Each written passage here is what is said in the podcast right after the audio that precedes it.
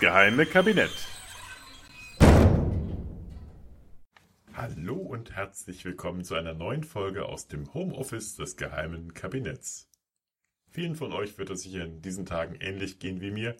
Man wird mehr oder weniger gut bezahlt, zu Hause zu bleiben und in den eigenen vier Wänden zu arbeiten.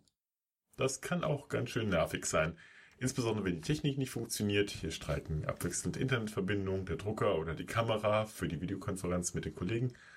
Und was das Ganze mit unserer Psyche machen wird, wochenlang mehr oder weniger niemanden real sehen zu können, das sei mal ganz dahingestellt. Der Mensch ist ja auf soziale Interaktion eingestellt.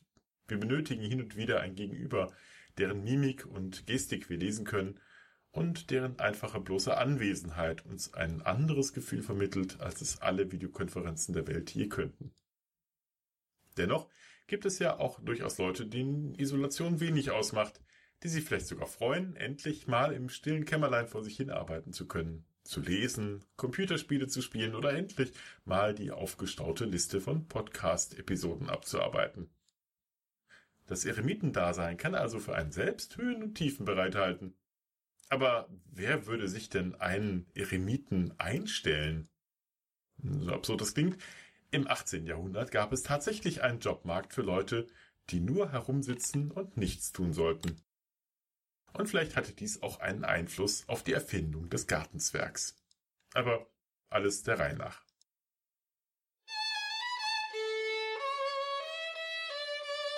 Der Landadlige Charles Hamilton suchte um das Jahr 1740 herum ein Mann für einen gewissen Job. Er benötigte einen Einsiedler. Hamilton hatte sich gerade unter großen finanziellen Kosten und Mühen Paynes Hill Park zu einem großen Landschaftsgarten umbauen lassen. Er hatte dabei aus einer Not eine Tugend gemacht. Er stammte nämlich aus einer begüterten Familie. Sein Vater war der sechste Earl of Abercorn. Charles war allerdings nur einer von den jüngsten, also der, der jüngste sogar von neun Söhnen das bedeutete, dass er zwar keine familiäre Verpflichtungen schultern musste, aber auch nicht so viel Geld hatte, wie er denn gerne gehabt hätte und wie es standesgemäß gewesen wäre. Er musste also seinerseits eine Anstellung einnehmen, in diesem Fall im Haushalt des englischen Thronfolgers Frederick, Prince of Wales. Andererseits stand der gute Hamilton auch unter starkem gesellschaftlichen Druck. Um etwas zu gelten, benötigte er nun ein herrschaftliches Anwesen, was sollten denn sonst die Leute von ihm denken? Er hatte gerade etwas Zeit, denn im Jahr 1738 war sein Verhältnis zu seinem Arbeitgeber, dem Duke of Wales, etwas angespannt, seit er sich geweigert hatte, sein Privathaus in London dem Kronprinzen als kuscheliges Liebesnest für ihn und seine Konkubine zur Verfügung zu stellen. Die war zu allem Überfluss auch noch Hamiltons Schwester. Nachdem ihn der Prinz deswegen sogar wütend zu einem Duell gefordert hatte, das offenbar für beide glimpflich ausging, war es für Charles Hamilton jedoch an der Zeit, sich einmal ein wenig ins beschaulichere Surrey zurückzuziehen und sich einem anderen Projekt zu widmen, zumindest so lange, wie es dauerte, dass die Wut des Kronprinzen verraucht war.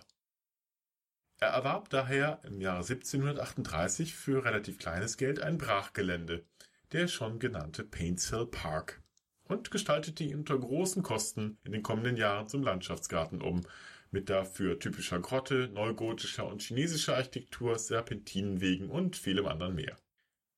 Zu den Leuten, die er damit beeindruckte, gehörten unter anderem solche Gestalten wie Thomas Jefferson und John Adams, die beiden späteren US-amerikanischen Präsidenten, oder auch Leopold III., Friedrich Franz Herzog von Anhalt-Dessau, der selbst gerade einen aufwendigen Landschaftsgarten herumbastelte, nämlich dem Wörlitzer Gartenreich, Beide Parks gibt es übrigens noch heute und der in Wörlitz hat zudem auch noch einen feuerspeienden Vulkan zu bieten.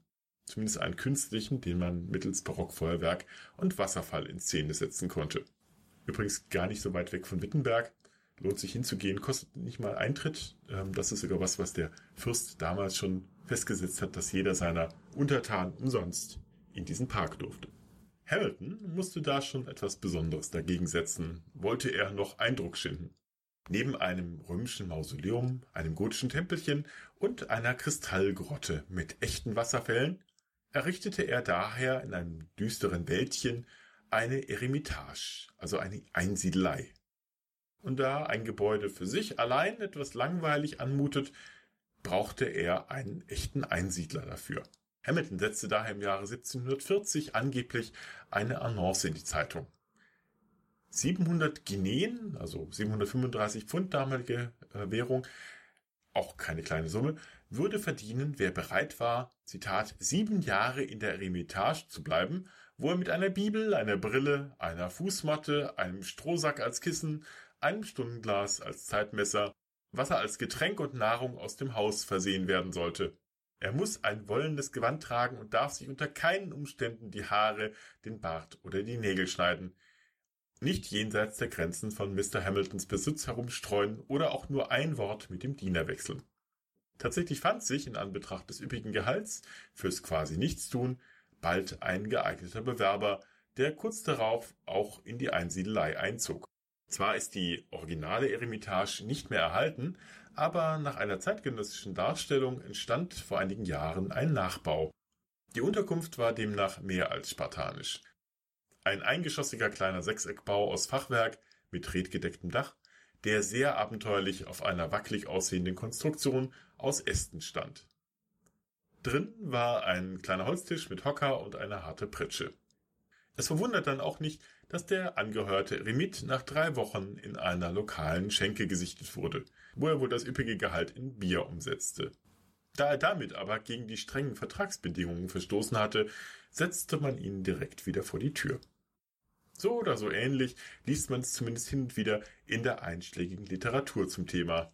Leider ist diese Jobofferte überhaupt nicht belegt, denn zumindest die angebliche Annonce scheint eine reine Erfindung der Medien gewesen zu sein, wie etwa der Historiker Klaus Heinrich Bill im Jahr 2014 nachweisen konnte. Ob es den Eremiten oder einen nachfolgenden Kandidaten überhaupt je gab, ist zumindest fraglich. 1775 war es dann sowieso alles vorbei, denn Hamilton musste aus finanziellen Gründen Paynes Hill Park veräußern und vom Nachfolger wissen wir nicht, dass er die Eremitage weiter betrieben hätte. Doch Schmuckeremiten gab es tatsächlich, wie andere Beispiele der Zeit zeigen.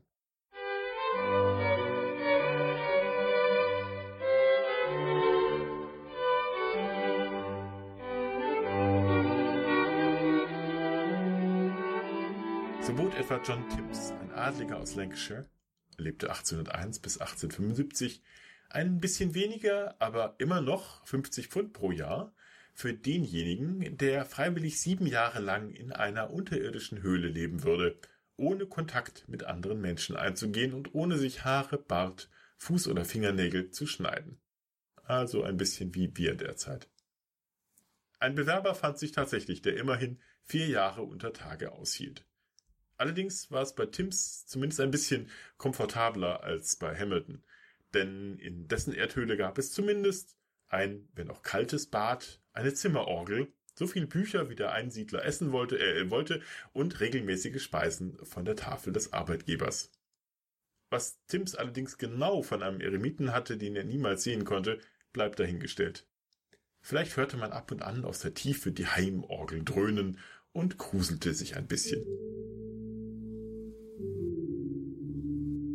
Da konnte man mit dem Schmuckeremiten in Hoxton Hall, den der adlige Richard Hill engagiert hatte, der lebte 1655 bis 1727, weit besser angeben. Father Francis, wie er genannt wurde, residierte in einer Garteneinsiedelei, den man dort aufsuchen konnte. Nach den Beschreibungen einiger zeitgenössischer Berichte erschienen dem Besucher immer etwa 90 Jahre alt. Sonst ist über diesen Vater Francis relativ wenig bekannt, außer dass er offenbar im Geheimnis der ewigen Jugend zu sein schien, oder des ewigen Alters, und nur im Sommer arbeitete. Darüber hinaus gibt es Hinweise darauf, dass er von Zeit zu Zeit durch eine lebensgroße Einsiedlerpuppe ersetzt wurde, die mechanisch bewegt werden konnte. Sir Richard Called Her of Stirhead, einer der Besucher, schrieb etwas krittelnd in seinen Memoiren, das Gesicht wirkt zwar lebensecht, aber die Figur ist steif und nicht sehr gepflegt. Der Effekt wäre bei weitem besser, wenn die Tür im gleichen Winkel wie die Wand zeigen würde und nicht direkt dem Betrachter gegenüber platziert wäre. Der Spaziergänger würde dann von St. Francis überrascht werden, während das Läuten der Glocke und das Öffnen der Türe in ein sehr dunkles Gebäude den Effekt weit weniger realistisch wirken lassen. Über dem Eingang empfing den Besucher übrigens der lateinische Vers Proculo procul este profani. Bleibt fort, bleibt fort, o ihr Uneingeweihten, geklaut aus Vergils Aeneas. Wagte sich der Besucher doch hinein, traf er dort, nach einem späteren Bericht, auf einen Tisch mit einem menschlichen Schädel und ein paar Augengläser. Das sollte ein bisschen an die Vergänglichkeit der Welt erinnern. Und das Ganze hinterließ den Eindruck, als sei der Einsiedler nun mal kurz für kleine Einsiedler gegangen. Da gab es wohl den Schmuckeremiten, sei es leibhaftig oder als Puppe, nicht mehr. Doch nicht nur im ohnehin exzentrischen England, auch im deutschsprachigen Raum scheint es solche Schmuckeremiten auch gegeben zu haben. 1795 wird ein Schmuckeremit in Flottbecker Garten des Hamburger Bürgers Caspar Vogt, der lebte 1752 bis 1839 erwähnt. Ein weiterer wird erwähnt im dem nach 1766 entstandenen Hinüberschen Garten in Hannover. Auch hier ist der Bezug nach England relativ deutlich. In der Eremitage in, im Hinüberschen Garten soll ein Kruzifix, ein Rosenkranz, Marienbilder und Gebetbücher zu sehen gewesen sein. Auf dem Tisch eine Tabakdose, alles Details aus Tristram Shandy, einem damals weit verbreiteten Roman des englischen Autors Lawrence Stern. In der Nähe der Eremitage im Hinüberschen Garten befand sich auch ein Druidenaltar aus drei großen Feldsteinen unter einer alten Eiche sowie ein kleiner Fake-Friedhof, in dem Figuren aus Stearns Roman begraben lagen. Sicher auch kein Zufall, dass selbst hier in Hannover das Motiv der Druiden eng mit der Idee des Schmuckeremiten verbunden zu sein scheint. Die Einsiedler als zurückgezogen lebende alte Männer mit langen Gewändern und ebenso langen Bärten erinnerten in der Blüte der Druidenromantik im 18. Jahrhundert wohl eher an diese keltischen Priester als an mittelalterliche Mönche. Dazu passt auch, dass dieses Druiden-Revival eng mit den Idealen der Aufklärung verquickt war. Im Zuge der Keltenromantik wurden dann folgerichtig auch Druidenzirkel neu begründet. Dabei handelte es sich meist um liberale und reformerische Vereinigungen, die dem Selbstbewusstsein des aufstrebenden Bürgertums entsprossen. So etwa der Ancient Order of Druids, den es bis heute gibt. Alles in allem war der Stellenmarkt für Berufseinsiedler doch sehr klein und überschaubar. Andererseits gab es offenbar sogar Stellengesuch für diesen Job. So erschien 1810 eine Anzeige im Courier. Zitat, ein junger Mann, der der Welt entsagen und als Eremit leben möchte, ist bereit, ein Arbeitsverhältnis bei jedem Edelmann oder Gentleman einzugehen, der sich einen solchen Menschen zulegen möchte. Alle Briefe, Klammer auf portofrei, an S. Lawrence bei Mr. Ottens, Coleman Lane, Number 6, Plymouth, mit Angabe über Vergütung und allen anderen Regelungen werden umgehend beantwortet. Ob der junge Mann den Job je bekommen hat, ist nicht überliefert, zumal meist für die Position eines Schmuckeremiten ja ältere Herrschaften gesucht wurden, 90-jährigen Druidenlook mit langem Bart. Allerdings waren einige der späteren Schmuckeremiten im 18. Jahrhundert offenbar auch nicht mehr ganz so ernst gemeint. Der Einsiedler in Vauxhall Gardens trug einen ganz offensichtlich falschen Umhängebart und der Eremit in Gilbert White House in Selborne, Hampshire, war vor allem zur witzigen Unterhaltung von Partygästen eingestellt. Also da hätte vielleicht auch ein junger Mann mit einem Umhängebart was werden können. Manche Gartenhistoriker, die sich eingehend mit Schmuckeremiten beschäftigt haben, wie etwa Gordon Campbell in seinem Buch The Hermit in the Garden, haben sogar die verwegene These aufgestellt, dass sich die in vielen auch hiesigen Gärten bis heute beliebten Gartenzwerge mit ihren langen Bärten und spitzen Mützen von den Schmuckeremiten herleiten sollten. Denn die sind ja nach keltischem Druidenvorbild mit langen Bärten und Kapuzenmänteln ausstaffiert.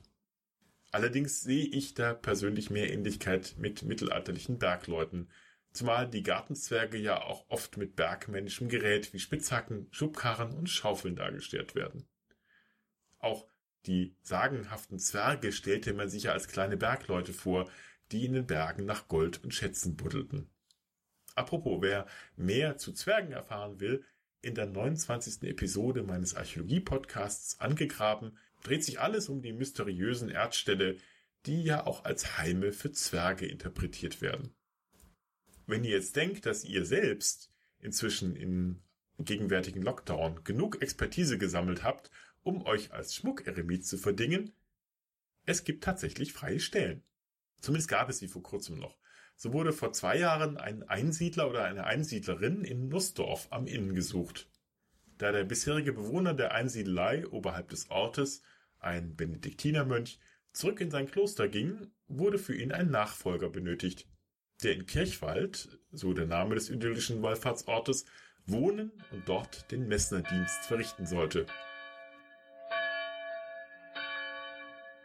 Es müsse sich nach der Stellenbeschreibung um eine Zitat idealistisch gesinnte kirchennahe Person handeln, die Freude an der Begegnung mit Menschen hat. Aber dann gleich als Einsiedler lebt. Egal. Noch ganz aktuell, nämlich vom Februar diesen Jahres 2020, ist die Stellenausschreibung der Pfarrei und der Stadt Saalfelden in Österreich. Hier sucht man einen Bewohner für eine mehr als 350 Jahre alte Einsiedelei im Bundesland Salzburg. Von April bis November soll da jemand in der dramatisch in den Felsen gehauenen Klause wohnen. Den Winter über bleibt das Häuschen unbewohnt, insbesondere deswegen, weil eine Heizung fehlt. Der Einsiedler muss eine gefestigte Person sein, heißt es bei den Anforderungen für die Stelle. So müsse die gesuchte Person mit der Einsamkeit am Abend und in der Nacht genauso klarkommen wie mit den vielen Menschen, die die Einsiedelei tagsüber besuchen. Zitat, das Leben in einer Klause am Berg erfordert Genügsamkeit, eine gute körperliche Verfassung und handwerkliches Geschick. Ich gesagt, bräuchte es bei dieser Wohnung hier gerade auch. Übrigens, und hier schließt sich der Kreis, fand auch Charles Hamiltons Einsiedelei in Painshill Park einen neuen Einsiedler. 2002 zog der Künstler David Blandy für die Sommermonate in die kleine Eremitage, er trug zwar keine Druidenkluft, aber dafür das orange Outfit eines buddhistischen Mönches. Dafür hielt er sich an die strengen Kontaktverbote, ging barfuß und ließ Haare und Bart lang wachsen. Sprechen ist verboten gewesen, Essen und Trinken, nur Wasser, wurde dafür täglich von einem eigens mit Kostüm versehenen Schauspieler vorbeigebracht. Etwas mehr Unterhaltung als dem vermeintlich ersten Einsiedler in Palestine Park gestand er sich dann selbst doch zu. Er schrieb nämlich Tagebuch und nahm seine Sammlung 70er Jahre Soul-Klassiker auf einem tragbaren Abspielgerät mit.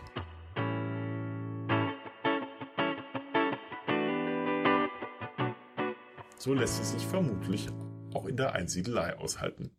Ob er genug Toilettenpapier und Nudeln dabei hatte, wissen wir allerdings nicht.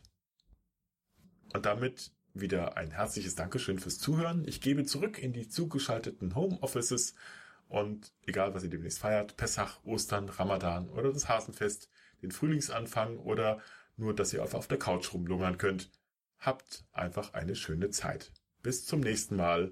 Euer Butler.